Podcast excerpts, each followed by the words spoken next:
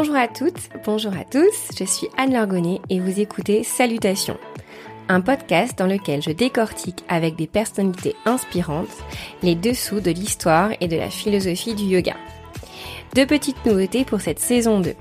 Des épisodes solo dans lesquels je partagerai avec vous mes découvertes et mes questionnements, et des épisodes où vous, auditrices et auditeurs, serez mis à l'honneur. Si vous venez de découvrir Salutations, bienvenue Sachez que vous pouvez aussi me suivre sur Instagram. Vous pourrez bientôt y découvrir en avant-première mes invités et leur poser toutes vos questions. Si vous aimez Salutations, partagez vos coups de cœur sur Instagram ou laissez-moi un commentaire sur Apple Podcast. Je suis toujours ravie de vous lire et c'est ce qui est de plus efficace pour faire grandir cette chouette communauté. Tout l'été, Laura Harley est mon invitée sur Salutations professeure de yoga reconvertie, fondatrice du podcast Histoire de changer et passionnée d'histoire et de philosophie du yoga, elle nous offre une série de 8 épisodes sur les mythes hindous. De quoi s'informer et s'inspirer tout l'été. J'espère que vous aurez autant de plaisir que moi à écouter ces récits. Bonne écoute Bonjour à toutes, bonjour à tous. Je suis très heureuse de vous accompagner pendant votre été et de vous raconter les histoires de la mythologie hindoue. J'espère que cette série d'épisodes vous plaît et vous apporte un petit moment de dépaysement. Aujourd'hui, je vous raconte l'histoire d'Anuman, le courageux. Quand j'étais enfant, un de mes films préférés était La Petite Princesse. Film sorti en 1995 et réalisé par Alfonso Cuarón, il est adapté du roman britannique du même nom, écrit par Francis Hodgson Burnett. Cette histoire est l'histoire de Sarah, une jeune fille qui doit être placée dans un internat à New York alors que son père s'engage à l'armée britannique pendant la Première Guerre mondiale. Lorsque son père disparaît au combat, elle se retrouve seule et sans argent, et elle devient alors la servante dans l'internat. Tout le long du film, l'histoire du Ramayana nous sert raconter à travers les paroles, les rêves et les aventures de la pétillante et jolie Sarah. Les images sont belles, la musique est dingue, bref, c'est un film que je vous recommande pour enfants et pour adultes. Le Ramayana peut être traduit comme la vie de Rama. Mais hmm, comment décrire brièvement le Ramayana? Les amateurs de chiffres et de détails vous diront que c'est un poème d'environ 24 000 vers distribué en sept chapitres et dont la version finale date du IVe siècle avant Jésus-Christ. Les historiens vous diront que ce texte est ultérieur au Mahabharata, même si son noyau appartient à un âge antérieur à celui du Mahabharata, et ils vous diront également que Rama est contemporain de la première dynastie des pharaons d'Égypte, aux alentours de l'année 2050 avant Jésus-Christ. Les amoureux vous diront qu'il s'agit d'une grande histoire d'amour entre Rama, le prince banni de son royaume, et son épouse Sita. Les aventuriers vous diront que c'est une histoire d'héroïsme et de courage, de valeur et d'aventure.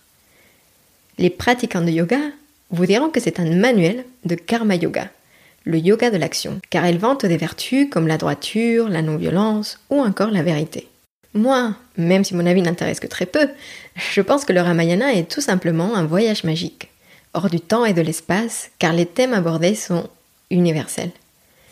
Et car on peut tous se retrouver un peu dans tous ces personnages attachants, que ce soit Rama, Sita ou Hanuman. Pour vous donner un peu de contexte sur notre histoire d'aujourd'hui, Rama était le prince qui devait succéder à son père Dasharata, souverain de la ville capitale Ayodhya. L'histoire a voulu changer sa destinée et Rama a été banni de son royaume pour 14 ans. Dans son exil, Rama n'était pas seul. Sita, sa femme, et Lakshmana, son frère, l'accompagnaient. Pour honorer son exil, Rama s'est donné comme mission de combattre les démons qui dérangeaient et terrifiaient les sazettes et les sages qui habitaient dans la forêt. Et le chef de démons, le démon Ravana, était alors furieux et avait une soif de vengeance. Maintenant que le décor est placé, quelle est l'histoire d'Anuman et de cette posture de yoga si célèbre où on fait le grand écart? Bien avant les événements que je viens de vous raconter, le dieu du vent, Vayu, et la nymphe Anjana eurent un fils. On le nomma Hanuman. Et comme tout petit garçon bien curieux, un jour où il avait faim, Hanuman vit le soleil. Et en pensant qu'il s'agissait d'un grand fruit mûr, il voulut l'attraper. Au moment où Hanuman s'approchait pour le prendre, Indra, le roi des dieux, le frappa avec la foudre et Hanuman tomba mort. Petite parenthèse, vous remarquerez que dès les premières lignes de notre histoire, notre personnage principal est mort, comme quoi c'était un procédé bien connu avant qu'une série de livres et une série télévisée l'utilisent si vous savez de quoi je parle. Bref, pour revenir à notre histoire, son père, le dieu du vent Vayu, comme tout père aurait pu l'être, était furieux contre les dieux d'avoir tué son fils et il décida de se retirer.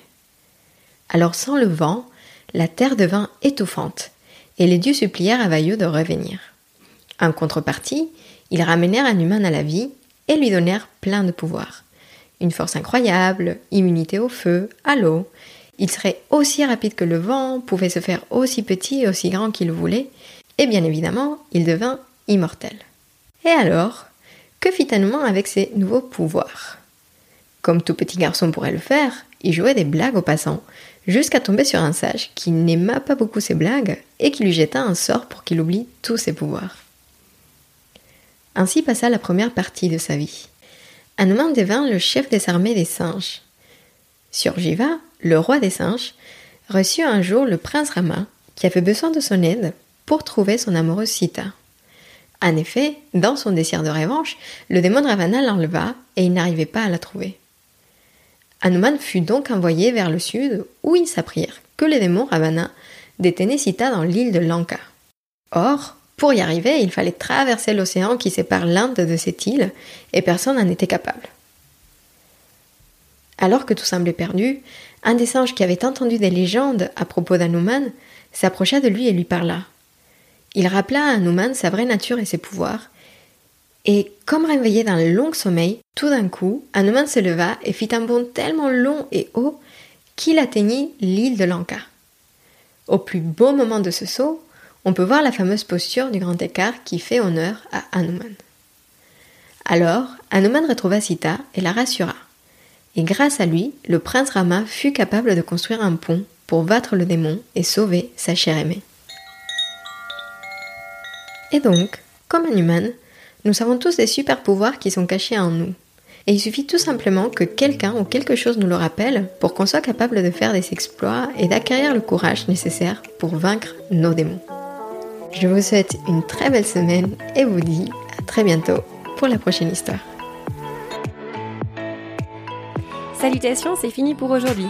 Merci d'avoir écouté cet épisode. Si vous avez des commentaires ou des questions, n'hésitez pas à m'en faire part sur Instagram. À très vite